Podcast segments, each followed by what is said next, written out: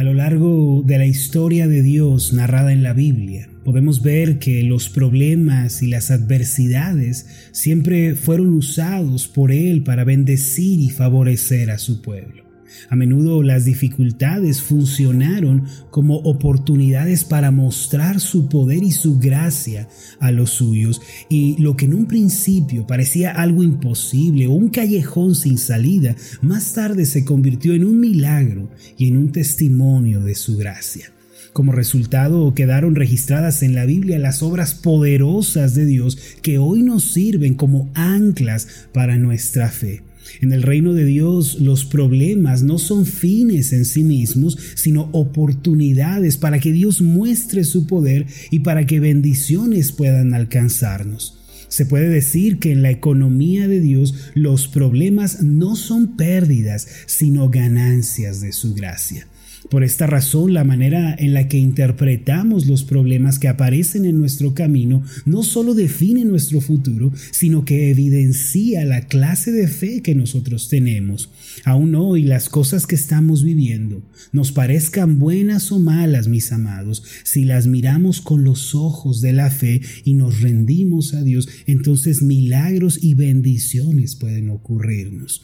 Por ejemplo, si usted lo analiza, Abraham fue llamado por Dios a la edad de 75 años y aunque su esposa era estéril, Dios les prometió a ellos que tendrían un hijo.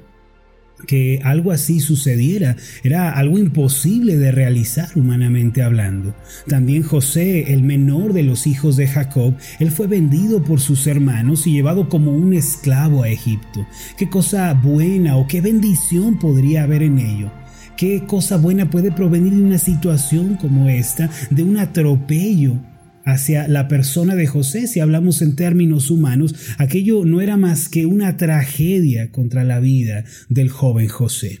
Además, en la Biblia encontramos la historia de una mujer llamada Ana que anhelaba con todo su ser tener un hijo. Sin embargo, su realidad era que ella era estéril y a causa de esto vivía deprimida y herida.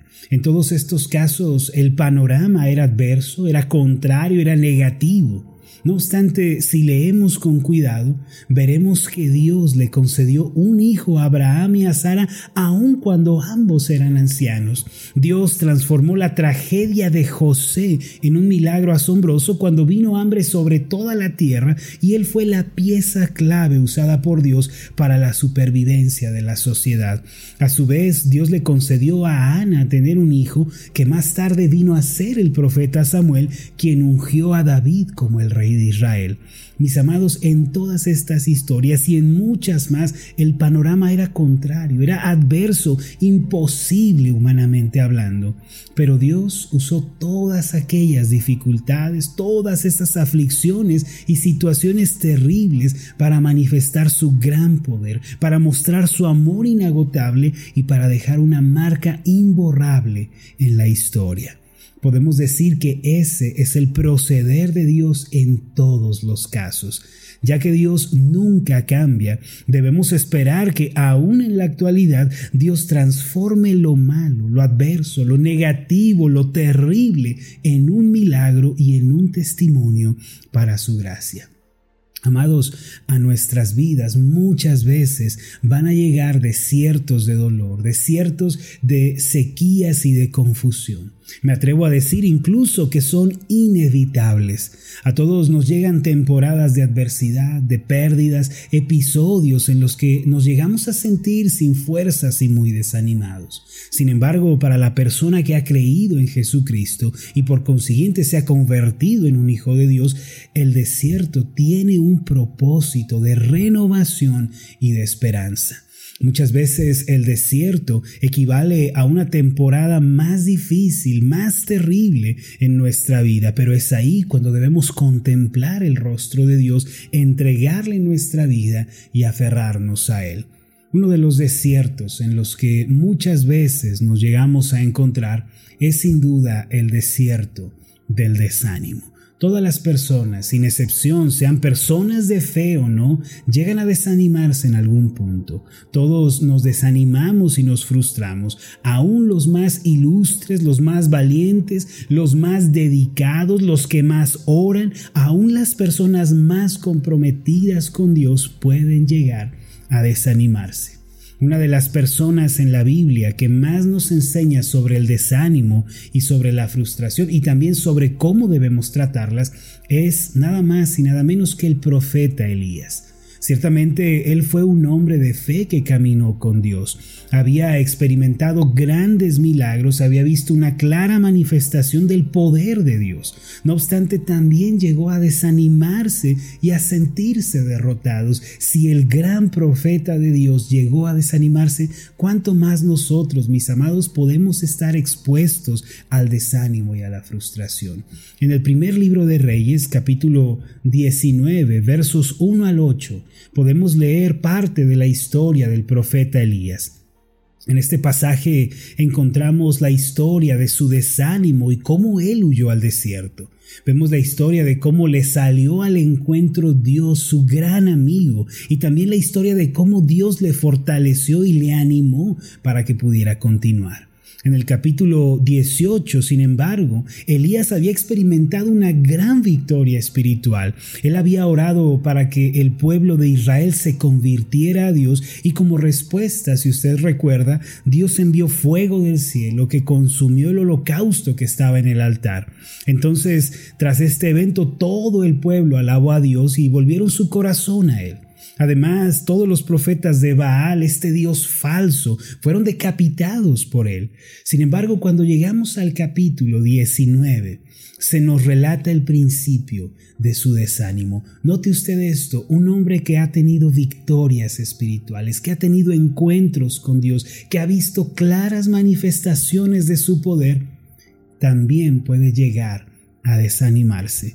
En el primer libro de Reyes, capítulo 19, versos 1 y 2, podemos leer lo siguiente. Acab dijo a Jezabel. Acab era en este momento el rey de Israel y Jezabel era su esposa. Dice así, Acab dio a Jezabel la nueva de todo lo que Elías había hecho y de cómo había matado a espada a todos los profetas de Baal. Entonces envió Jezabel a Elías un mensajero diciendo, así me hagan los dioses y aún me añadan, si mañana a estas horas yo no he puesto tu persona como la de uno de ellos, como la de uno de estos profetas que tú decapitaste. Mire, la reina Jezabel le había enviado un comunicado amenazador y puso en él un juramento. Ella dijo que sus dioses le harían así y le añadirían todavía más si a la mañana siguiente, al día siguiente, Elías no estaba decapitado. Por medio de un mensajero, le dijo que le quedaban tan solo 24 horas de vida. Al igual que con Elías, a nuestra vida también pueden llegar mensajeros que son portadores de malas noticias. A veces se acerca a nosotros el mensajero del cansancio, es cuando perdemos las fuerzas, los ánimos para continuar en alguna tarea de nuestra vida. También vienen a nosotros eh, los mensajeros de la frustración, del cansancio, que tienen lugar cuando fracasamos y nos sentimos eh, atrapados, sentimos que por más que nos esforzamos las cosas no funcionan. Además puede que se acerque a nosotros también el mensajero del temor, una situación que no cambia, un proyecto que no se está dando, algún problema que no se resuelve. Hay muchas razones por las cuales nos podemos llegar a desanimar. El doctor Maxwell dijo, la mayor parte del tiempo lo que necesitamos no es renunciar, sino descansar. Y quiero que pensemos en esto cuando el desánimo viene a nosotros, cuando la frustración o el temor nos asaltan. Amados, lo que necesitamos a menudo no es renunciar, sino más bien descansar. Quien entiende la diferencia entre renunciar y descansar es el que va a marcar la diferencia.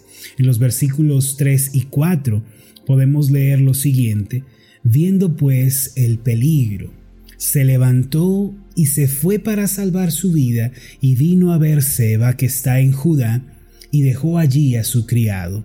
Y él se fue por el desierto un día de camino, y vino y se sentó debajo de un enebro, y deseando morirse dijo, Basta ya, oh Jehová, quítame la vida, pues no soy yo mejor que mis padres.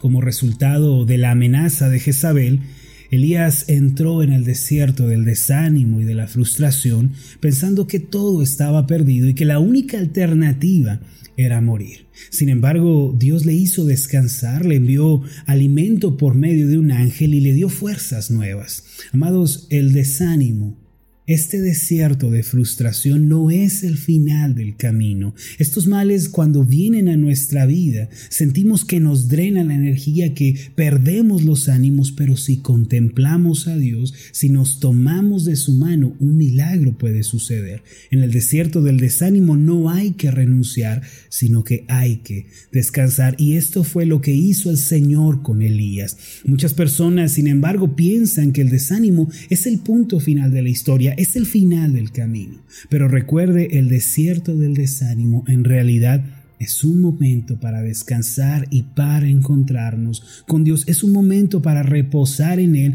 y llenarnos de nuevas fuerzas.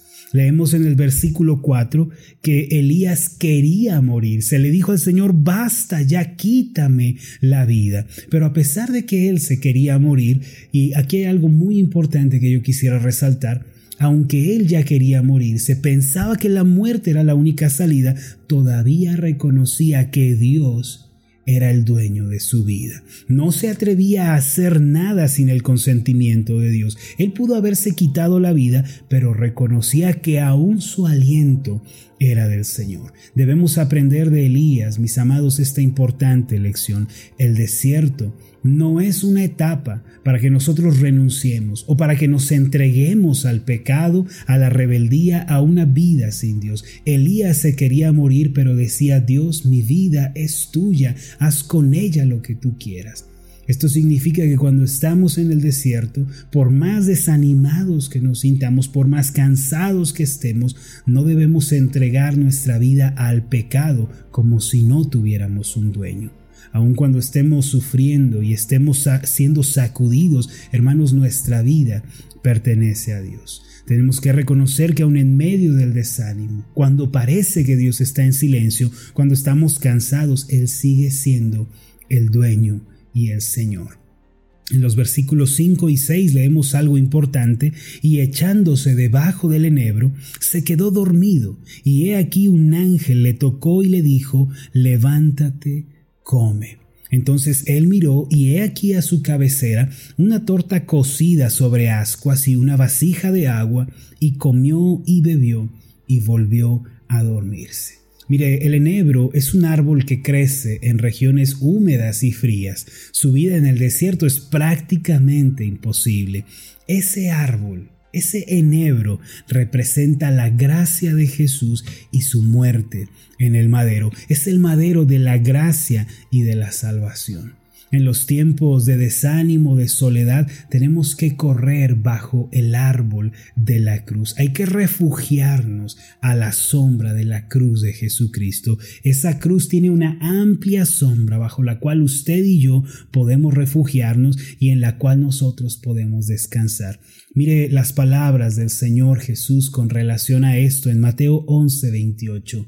Venid a mí todos los que estáis trabajados y cargados, y yo os haré descansar. Jesús nos dice el día de hoy, si estás cansado, si estás desanimado, si estás frustrado por algo, ven a mí y yo te voy a hacer descansar. Allí, mis amados, bajo la sombra de la cruz, está el alimento de la palabra de Dios que renueva nuestras fuerzas. El ángel que vino a visitar a Elías representa al Espíritu Santo, quien es nuestro consolador y compañero de vida. Por esta razón, aunque no podamos ver ni palpemos ninguna evidencia, nunca estamos solos. El Señor siempre está con nosotros a través del Espíritu Santo y nos anima a continuar. Él nos recuerda que está a nuestro lado, nos recuerda que Él es nuestro dueño y que la historia de nuestra vida todavía está por escribirse. Él nos dice que no es momento para abandonar, sino para descansar, para recuperar fuerzas y para continuar. Si usted está el día de hoy en el desierto del desánimo, venga a la cruz de Jesús, deje allí sus cargas, sáciese de las promesas de Dios y permita que el Espíritu Santo consuele su corazón. Recuerde, Dios es el mismo y nunca cambia. Él puede hacer que de su situación amarga y confusa, esa situación dolorosa, provenga un milagro y una obra de su gracia. Además, si usted se encuentra en el desierto del desánimo, recuerde las palabras del profeta. En Isaías capítulo 40, versículos 29 al 31 está escrito, Él da esfuerzo alcanzado y multiplica las fuerzas al que no tiene ningunas. Los muchachos se fatigan y se cansan, los jóvenes flaquean y caen, pero los que esperan a Jehová tendrán nuevas fuerzas, levantarán alas como las águilas, correrán y no se cansarán, caminarán y no se fatigarán. Vengamos a la sombra de la cruz y dejemos que el Dios bueno, por medio del Espíritu Santo, nos alimente, nos renueve y nos dé las fuerzas necesarias para continuar. No es momento de abandonar, es momento de descansar. Permítame hacer una oración por usted. Amado Dios y Padre Celestial, a veces nos llegamos a encontrar desanimados y cansados, aunque seamos personas de fe, aunque seamos cristianos fieles, cristianos fuertes, también nos llegamos a desanimar. Si el profeta Elías perdió los ánimos y deseó morirse, Señor, cuánto más nosotros a veces perdemos el ánimo y la fuerza de seguir. Padre, pero hoy hemos comprendido que el desierto del desánimo no es el punto final de la historia, sino que aún hay mucho más que escribir tomados de tu mano. Por eso no es momento de desistir ni de abandonar, sino de descansar en ti. Ayúdanos a ir bajo la sombra de la cruz de Jesucristo. Allí, a esa sombra, podemos alimentarnos y saciarnos de las promesas y el Espíritu Santo nos infundirá aliento y poder espiritual para salir adelante. Padre, consuela nuestros corazones, danos aliento, fuerzas nuevas en medio de este desierto. Te lo pedimos en el nombre de Jesús. Amén y amén.